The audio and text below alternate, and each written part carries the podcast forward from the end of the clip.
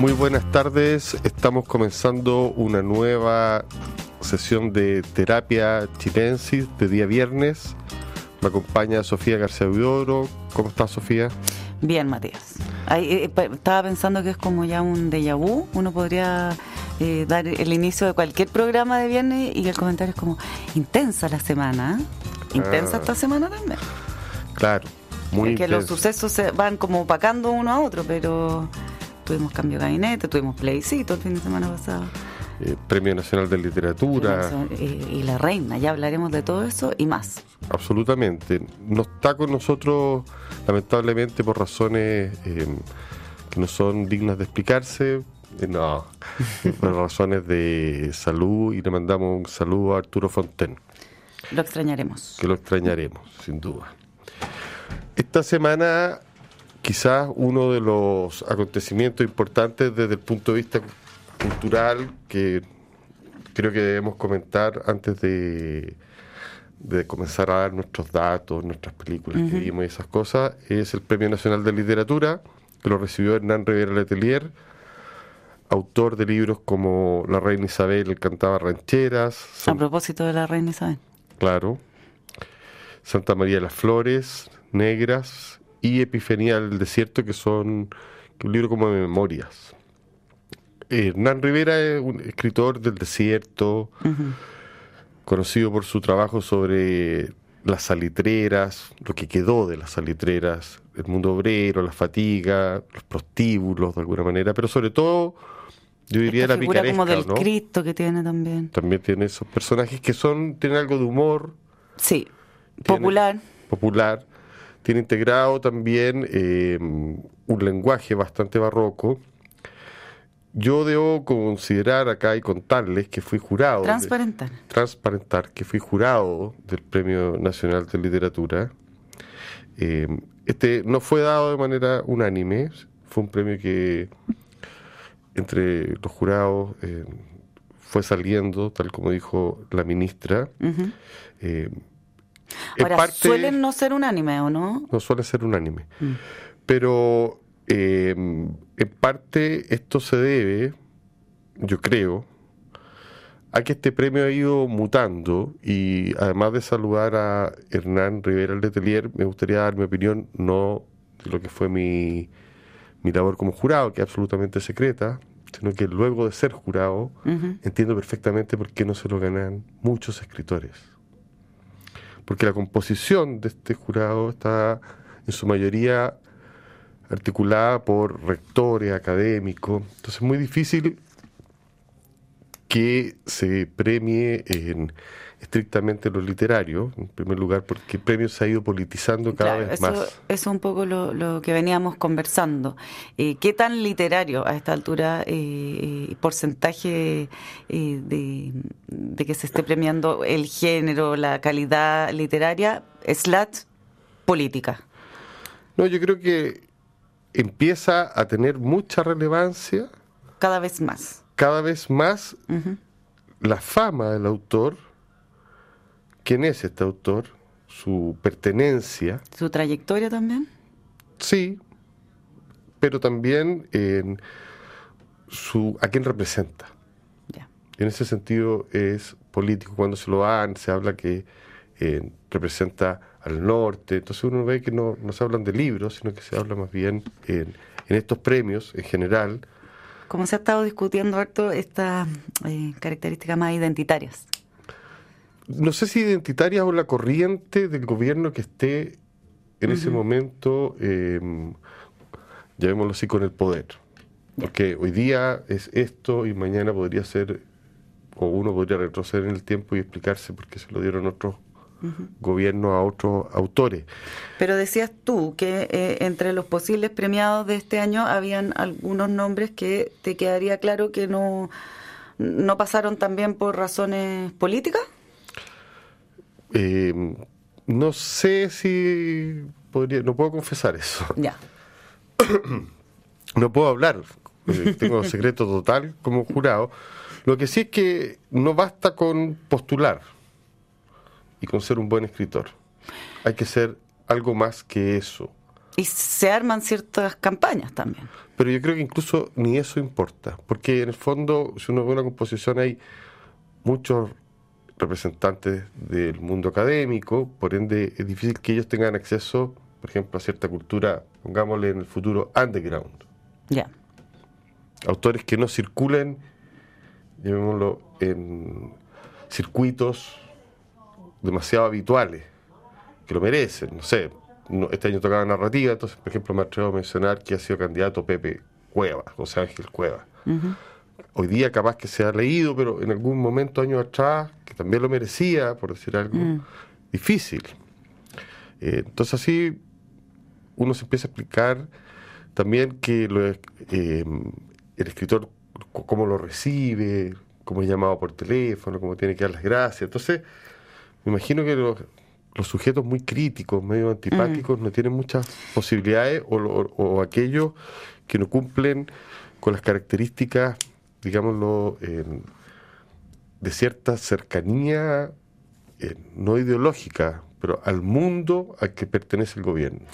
Y en ese sentido, eh, Rivera Letelier es un nombre con bastante aprobación. Sí, un hombre muy popular. Transversalmente hablando. O sea, sus libros, digo, forman parte también de, de, los textos que se dan a leer en los colegios, tiene una cierta masividad. Es muy masivo y esa es una de las razones por las cuales se le premia.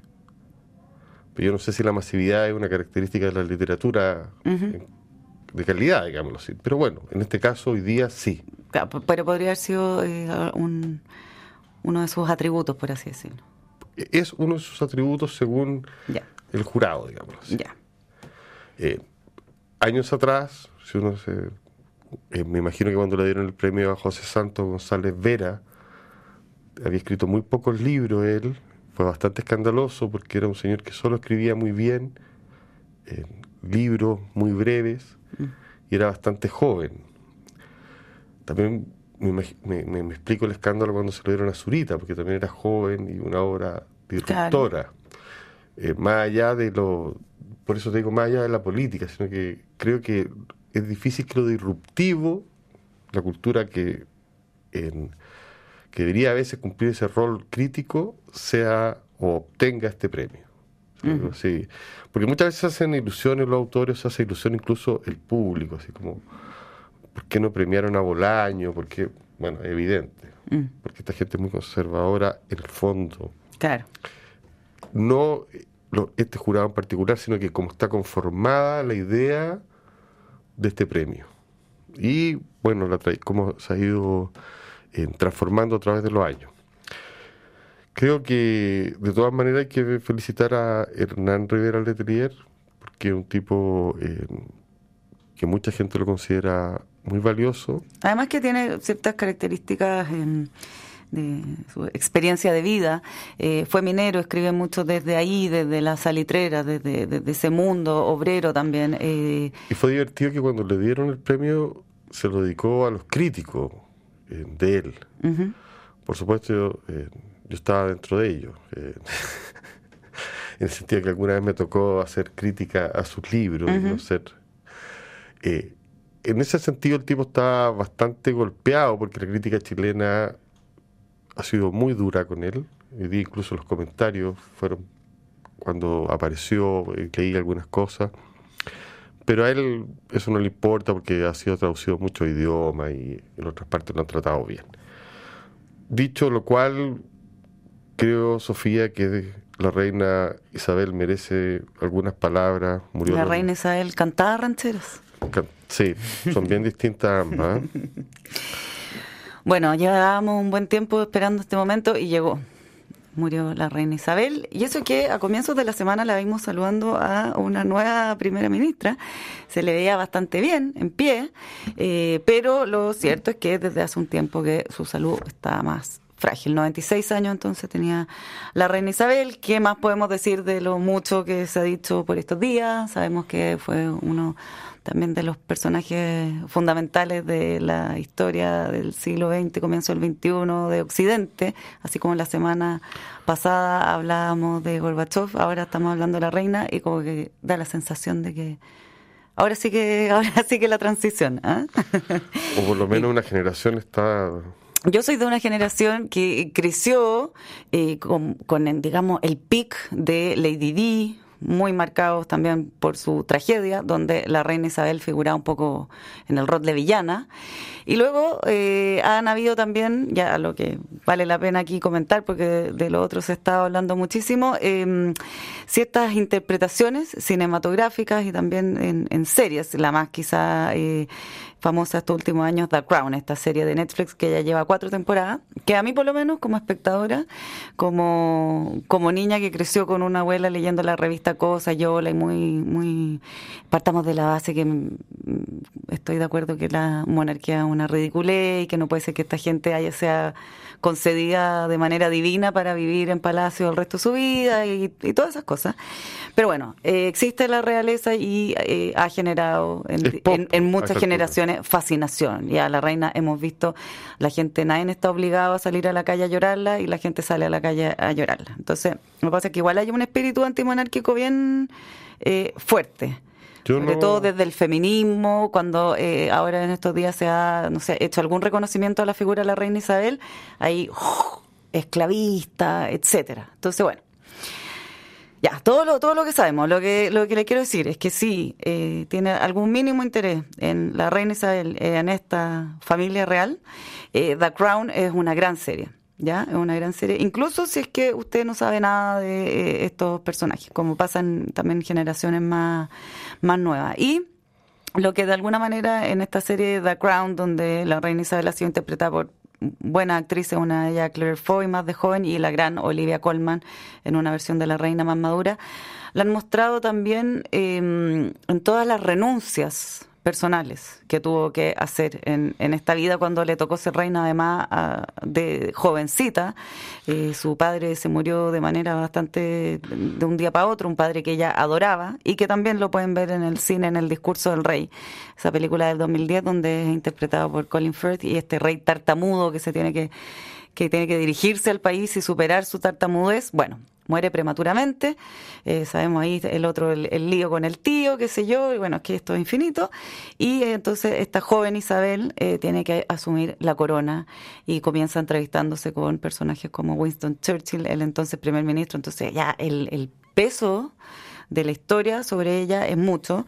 Y la serie entonces va narrando todo esto, esto histórico por supuesto con mucha conjetura, eh, de cómo en distintos momentos también tuvo que eh, renunciar a su rol de mujer, eh, cambiar la dinámica matrimonial, luego como madre también los distintos conflictos que tuvo con su hijo, que sabemos no, no han sido pocos, con su hermana. Esa historia es muy bonita, muy trágica, muy dolorosa, porque ella tuvo que impedirle a su hermana desarrollar muchos ámbitos que su hermana, que es una persona, Margaret, sumamente extrovertida, eh, con una personalidad quizá mucho más llamativa, con una belleza también desbordante, eh, la reina estuvo ahí todo el tiempo cortándole las alas, cortándole las alas. muy, muy seria, muy responsable. Mira, yo no, no pertenezco a los fans de la reina, tampoco a los que están en contra. Este, ¿Pero eres más Lady Di? Ah, o sea, no, no soy ni más Lady Di, ni más. o más, Príncipe Cal. Tampoco, menos. Ni Camila tampoco. ¿Pero eh, alguien te simpatiza? ¿De esa gente? Sí. No, me, gustaba más a mí la, la realeza de Mónaco. Tú eres Mónaco. Sí, si es, por, si es por elegir realeza, yo me quedo con Carolina, Estefanía. Y Grace. Y ahora eh, ha seguido esa línea, pero no... Charlotte, Charlotte, mm. sí, bueno. Pero ya que vamos a tener que hablar... Más como allí. No, es que ya que vamos a tener que hablar de esta gente que me da curiosidad eh, la cantidad de páginas, de diarios, de horas de televisión, de radio, con éxito que se le da, no, con éxito que se le está ah, dando ahora y que se le va a dar seguramente el fin de semana. Lo cual para gente como yo es una lata. Mm. Eh, y uno se pregunta qué hacemos los chilenos tan preocupados de la reina. Ya van a aparecer el reportaje de cuando la reina estuvo en Chile. Todo, pero ya hemos estado viendo. ya lo estamos. Piñera entregándole una piedrecita de los mineros. Bueno. todas ella, esas ella cosas con Frey en el descapotable, Bueno. en el Hotel Antumalal. son una serie de imágenes que eh, no era necesario que muriera para tenerlas en la memoria. No, aparte que las tuvimos el año pasado cuando se murió Felipe. Por eso te digo, son demasiado repetidas. Pero a mi entender, la señora merece todos los respetos del mundo y por ende es un ícono del pop. Yo quiero recordar que si no fuera por ella y por la gente que piensa como yo, no se habría creado la contracultura. no, no sé. eh, Sí, pues. los Sex Pistols tienen una canción muy famosa, God Save the Queen, y los Smiths tienen The Queen is Dead. O sea, también es parte importante de la gente que estuvo contra la reina. Ella aparece ahí como un- una villana, Sí. una villana cerca de Margaret Thatcher, y ha cumplido distintos roles. Ahora, con The Crown, Pero eso es es como buena persona, Sí, que es su última versión. sí, un poco. Y cuando a mí me, me pasó ayer cuando murió la reina en distintos chats, eh, amistades decían, qué ridículo esto de sentir que es como la familia a uno, y es muy efecto The Crown, eh, eh, esta serie. Sí, yo la, la serie no me enganchó tanto, entonces no la siento muy familiar. Y tampoco me gustaría pololear, ni tener la abuela, ni nada cercano. Y me parece sí alucinante ver el fenómeno pop que Sí. se genera. Me pregunto, Bueno, eso tenemos Warhol, tenemos Sí. eh, está, está presente en, en distintos lo ámbitos, en la música, en el cine, en, en las artes plásticas. Me lo explico en cualquier parte, pero desde Chile me parece más curioso. O Encontré sea, como aspiracional. No, entiendo si yo también leí infinitamente la revista Cosas, Caras, vi toda esa cultura, pero es- a ver, me gustaría saber qué pasa en Argentina, si pasa lo mismo en Perú, o, o si acaso somos más fanáticos, no, no sé, o hasta qué punto esto Mira, no es sé, yo- popular. Pero empieza que en Brasil dieron tres días de luto, Bolsonaro. Bueno, pero, pero, no, por favor, no, no, no hablemos, eh, no pasemos a, Lo encontré exagerado. No, no sé, Bolsonaro podría, no sé, yo podría esperar cualquier cosa en ese sentido, pero eh, me parece Pero no es tan, no, no es tan bien, eh, uno busca vías de escape, de, de distracción, de canalización. Pero de- eso es The Crown, no la reina, po. No, pero hay gente que ha estado pegada a la pantalla y de una, eso, de una vez por todas ha salido de, de- de esta dinámica apruebo, rechazo, plebiscito, gabinete, delincuencia, araucanía. Es como un, un suspiro. Mira, yo esa dinámica la encuentro realmente nefasta, pero también me parece fome la de la reina. O sea, creo que hay otras tercera y cuartas vías, quintas y sextas también. Por ejemplo, Eso, recomendemos otras cosas. Me Salgamos gustaría invitar a la gente a la exposición Estado Crepuscular de Natalia Bavarovich en Matucana 100, que es una revisión de la obra de Natalia Bavarovich de estos últimos 40 años, pero yo creo que no sé si son 40 años exactos, entiendo que sí. Es una muestra grande donde se ve toda, llamémoslo así, su capacidad, su destreza como pintora, está marcada por tres ejes que tienen relación con, con su trabajo desde siempre, que el paisaje, el retrato y la vida cotidiana. Pero a mí en lo particular, y siendo una persona cercana a la Natalia, lo que me mayor, eh, lo que más me impresionó fue la densidad de las pinturas, la densidad a nivel pictórico, por un lado, la cantidad de capas, eh, la cantidad de colores que utiliza, porque como es grande la exposición uno ve distintas como etapas o, o distintas en, periodos, y la destreza técnica, por una parte, y por otro lado hay una densidad que tiene con haber trabajado con la fotografía, pero con a convertir esa fotografía en pintura, distorsionándola, y ahí hay un trabajo que es espeso, que es, llamémoslo, en- de muchos años y que se ve memorable en toda esta muestra Hay una atmósfera así ah, cuando entra a la de sala? locura. Por algo se llama estado crepuscular, que es un estado mental como entre melancolía, Distorsión, distorsión.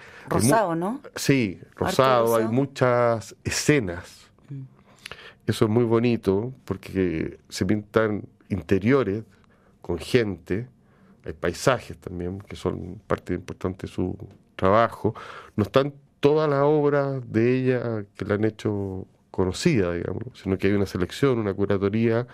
Em, hay incluso dos obras del papá de ella, que es un pintor abstracto, entonces hay todo un contraste. Gran muestra, la recomiendo absolutamente, creo que es una de las artistas importantes que hay en Chile Viva, una pintora además. Em, está en Matucana 100, estado crepuscular, no se la pierdan, realmente vale la pena. Tú, Sofía, entiendo que estuviste metida en unas cosas muy raras, muy retorcidas, ¿no? no sé a qué te refieres. Pero... Eh... Una serie, unas cosas. Ah, sí, sí. Pero antes quería hacer también para seguir en, la onda plástica, eh, pasé por una exposición que va a estar abierta hasta este domingo, domingo 11 de septiembre a todo esto. Eh, detener el tiempo está en el GAM, en, en, una sala, en un espacio que se llama City Lab, que queda ahí en el primer nivel, así que totalmente a la pasada, si es que circula por esos lados, ¿ya? Y tiene la particularidad de, son tres artistas hombres y los tres eh, son eh, también realizadores audiovisuales, slash, directores. Está Sergio Castro, eh, de La Mujer de Barro, El Frío Misterio, el documental, entre otros. Moisés Sepúlveda, que hizo La Analfabeta, y Andrés Weiflut, eh, que hizo Los Debutantes, 199 recetas para ser feliz. Y estos tres curados por Galia Bogolaski. Y Detener el Tiempo es una pequeña muestra, pero súper actual. Lo que hacen, por ejemplo, Moisés Sepúlveda lo que hace son fotos eh, en el entorno del estallido, eh, donde todas las personas posan con la cacerola que están golpeando, tapando el rostro. Entonces son puras caras de cacerola. Por otro lado está eh, lo que hace Andrés Weisblut, que hace unos pequeños cuadritos, eh, donde la mayoría de ellos pinta memes, memes como de los más famosos que circulan. Uno si esta semana, uno se encontraba con el meme de la de la Isquia eh, Siches, ex ministra del Interior, cuando hizo así un gesto en, en, en, un, en una entrevista online que fue bien polémico. ¿ah? la tapita. Ese la tapita, no, no, sabía cómo decirlo de manera elegante.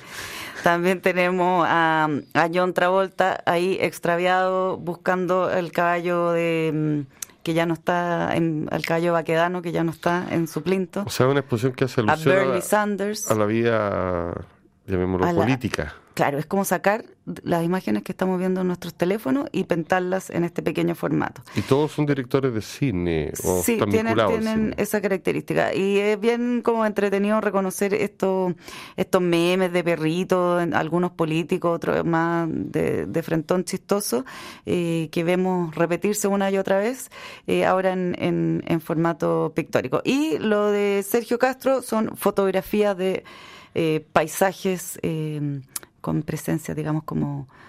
Ominosas. Claro. Me gusta esa palabra. Conozco. Así que si pasa por ahí, está bueno darse, darse una vueltecita. Mira, Está... Es, totalmente distinto a lo de la Natalia. A la, Natalia. Sí, por cierto.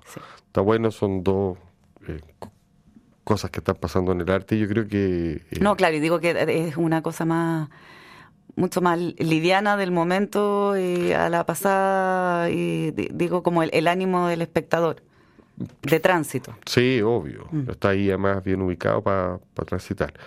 Oye, yo me, me, clavé, como se dice habitualmente, con un libro. Soy muy fan de la Joan Didion. Sí. No sé si tú, pero yo, como se dicen, incluso de ella como narradora, o sea, esa novela, tú, según Venga el Juego. Esa me gustó mucho. Me gustó mucho a mí. Eh, ¿Para qué decir como ensayista? Me, encanta. me gustó mucho el, año del pensamiento más. Sí, lo que quiero decir, el último libro, donde habla de su obra, cómo construye su obra. Y por cierto, esa gran colección que se llama Los que sueñan el sueño dorado, donde están sus mejores crónicas. Bueno, esta vez compré un libro pensando que me voy a la segura con Joan Didion. Lo encargué. ¿De dónde soy? Una investigación sobre sus orígenes familiares y sobre California. Es un libro, eh, muy pulcro, muy bien escrito, como todo lo que hace Joan Didion, pero mi interés por su familia empezó a decaer rápidamente. ¿Pero porque ya tuviste suficiente o porque, No, porque estaba más plano? No me interesaron las historias que contaba de sus antepasados, por una parte. Mm. Después pasa a la historia de California. O sea, yo creo que cuando uno está leyendo algo y dice, ¿y a mí qué? Es señal de que, Claro, o sea, de por, que no enganchaste, ¿no? por ningún lado eh, se, me, se me ocurriría criticarlo como está escrito. Me parece que está bien escrito, que magnífica ella siempre. Pero también uno debe reconocer que y contarle a la gente que no todos los libros de Joan Didion son tan entretenidos como algunas de sus novelas, o particularmente como los clásicos, El año del pensamiento mágico, Noche Azul eh, y los que hemos mencionado. En este libro a, a uno le tiene que interesar mucho la historia de Estados Unidos, Ya. y en ese sentido su historia personal, se- cómo se entronca ahí, eh, y hace revelaciones que no tienen ningún morbo, digamos así. Entonces son como que uno se, se siente de alguna manera eh, Estafado. estafado porque está leyendo memorias o investigaciones sobre antepasados que están es- que son personajes interesantes nomás, que no, no- no se mueven de ahí. Así que no recomiendo De dónde soy de Joan Didion, que está publicado por Random House Mondadori, pero sí recomiendo que lean a Joan Didion con muchas ganas. Sí. Hay muchos libros de ella que son notables. Absolutamente. Me parece, parece que también es bueno que, que las obras no sean tan todas, todas perfectas e intachables, que hayan unas mejores que otras. Además que escribió mucho, o sea... Por eso, está bien. sí. Eh, Me- me da es curios- magnífica, pero es humana. po. Sí, además, pero me da curiosidad porque traducen ese libro y no traducen, por ejemplo, más de su obra como cronista. Mm. Eh, no, hay una cantidad de libros de ella, no sé, que no que, que me gustaría leer en castellano, pero bueno, se dio el caso que tocó este. Tú estuviste Y metida. ahora sí, ahora sí, vamos cuenta la a, verdad. Lo, a lo retorcido. No. Cuenta la verdad. No, es una serie eh, que, que en, en algún nicho y, y más de culto tuvo bastante repercusión, eh, buenas críticas, pero desde la peculiaridad y desde lo extraño. Eh, se llama The Rehearsal o El Ensayo y está disponible una primera temporada en HBO y ya se anunció que ahí viene una segunda temporada, así que tan extraña tampoco fue, enganchó con la gente. Eh, bueno, hay- es un comediante que se llama Nathan Fielder, eh, que ya había hecho otra serie, Nathan for You, y él juega con el género documental, pero digamos que no, no es fácil tildar esta producción de la que te estoy hablando, esta serie, porque es bien experimental. Lo que él hace, él trata de condicionar situaciones mediante una ilusión de control. Entonces, por ejemplo, contacta, él pone un aviso en Internet y lo contactan personas que necesitan eh, enfrentar situaciones complicadas. Y la, como la teoría, la tesis de este, de este realizador, de Nathan Fielder, es que si se hace una recreación de absolutamente todo lo que podría pasar, eso le va a ser más fácil eh, resolver la situación en la vida real. Para lo cual llega a niveles bien desquiciados porque construye, por ejemplo, este tipo, el, el del primer capítulo. Es un tipo que tiene que confesarle a una amiga un dato de su biografía que nunca le ha eh, clarificado.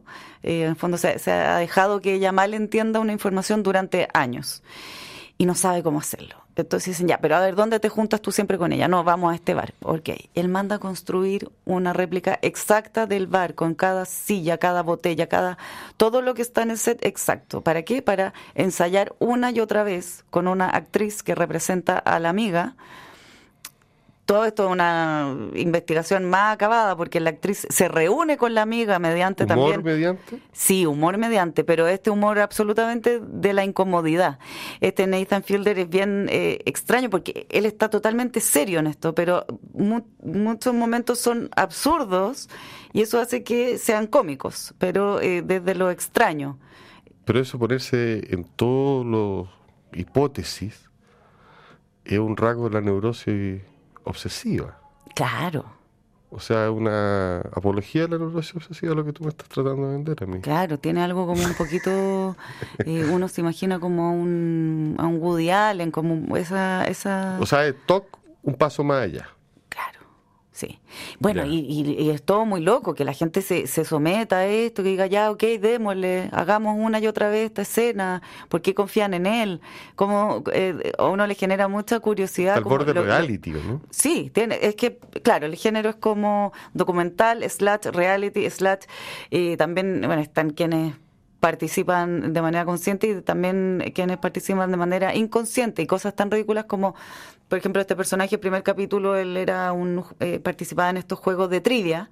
Entonces para que él esa noche le fuera bien eh, en la trivia pero sin que él jamás accedería a hacer trampa, lo que hace él es todo el tiempo inducirle posibles preguntas de trivia en conversaciones triviales.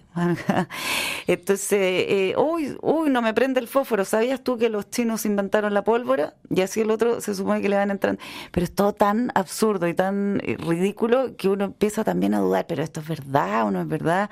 Entonces, el, género es muy particular, em, raro, raro, pero, pero esa es su gracia también. ¿Y engancha? Sí, engancha. Ya, como... Freak. Freak, totalmente. sí. Bueno, pero las series siempre han tenido eh, desde Seinfeld en adelante. Claro, pero, pero ahí en la, la, crítica ha, sido un poco, como dicen los gringos, como blow my mind, así como, como, oh, este tipo está loco, no puedo creer lo que hizo. Y te caes pegado porque no podéis creer su nivel de obsesión, de perfeccionismo, de neurosis. Capaz que en el futuro esté los futuros guiones tienen la exploración de la neurosis.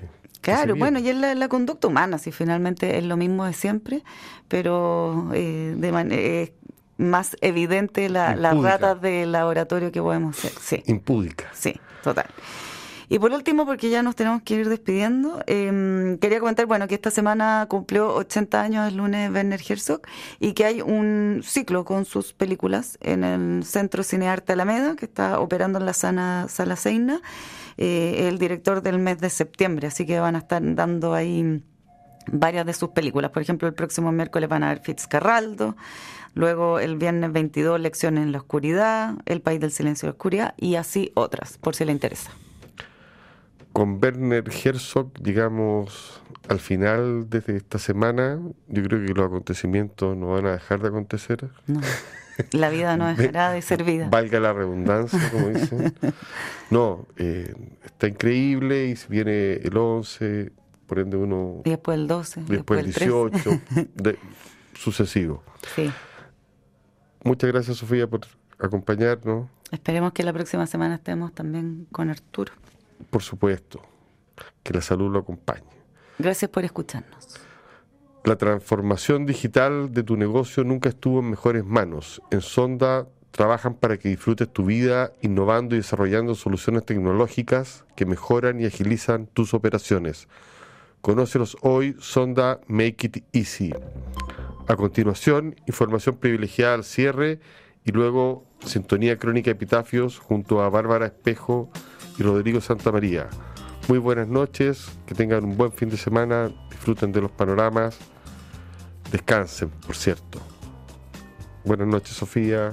Buenas noches.